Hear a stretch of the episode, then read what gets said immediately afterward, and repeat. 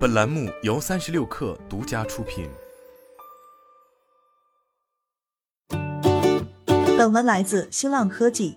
据报道，美国视频巨头奈飞开始加速多元化，扩大游戏业务，准备在今年底将游戏内容数量翻一倍。然而，奈飞面临一个尴尬，在海量视频会员中，没有多少人玩游戏。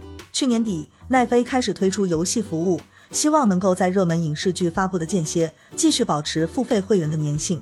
游戏服务只针对会员，但并非云游戏。会员需要单独下载游戏，类似一个独立 APP。根据移动互联网研究公司 Apptopia 的数据，奈飞的游戏总下载量为两千三百三十万次，日均活跃用户为一百七十万人。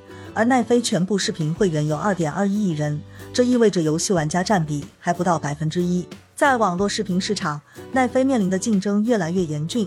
而在过去几个月里，游戏业务对于奈飞总体战略的重要性正显著攀升。今年一季度，奈飞流失了二十万名付费会员，史上首次下滑；而在第二季度，奈飞又失去了大约一百万名会员。视频战争之激烈可见一斑。在去年给股东的一封公开信中，奈飞提到，在争夺用户时间和注意力上，公司最大的竞争对手是短视频巨头 TikTok 以及堡垒之夜开发商 Epic Games。分析师 Tom Fordy 表示，奈飞在推广游戏战略方面有许多优势，比如在热门新剧播出时，利用热度趁机提升游戏交互频度。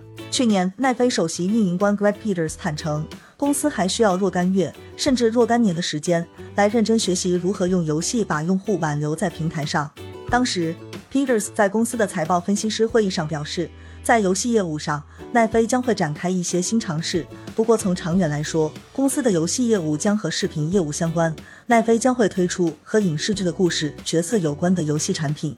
迄今为止，奈飞一共推出了二十四个游戏，覆盖多种类型和多部自制剧有关，比如《怪奇物语》《一九八四》。这些游戏中也包括了类似爆款卡牌游戏的产品，比如模仿麻将连连看的游戏。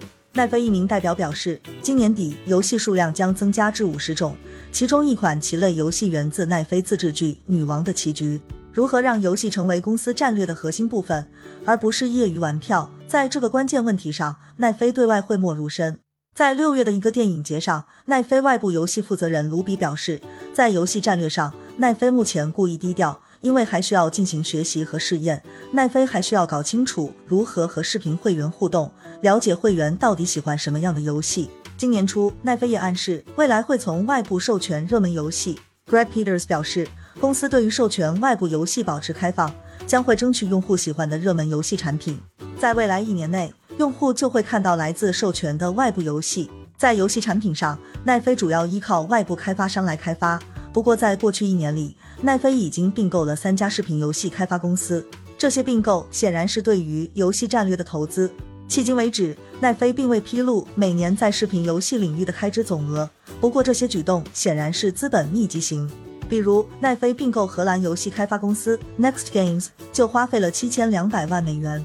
美国行业分析师普拉斯表示，在游戏领域，奈飞的投资节奏缓慢，他认为暂时停留在测试和试验的阶段。这位分析师也指出，在许多消费者看来，奈飞这个品牌和游戏没什么关系。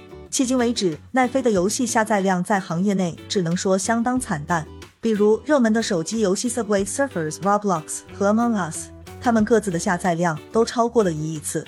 据悉，从去年底以来，奈飞游戏下载很疲软。但是一个好消息是从五月之后，下载量开始爬升。今年一月，奈飞联席首席执行官兼联合创始人哈斯廷表示。奈飞要用同类型中绝对最佳的游戏来满足会员，只是进入游戏市场没什么意思。奈飞要做到与众不同的优秀。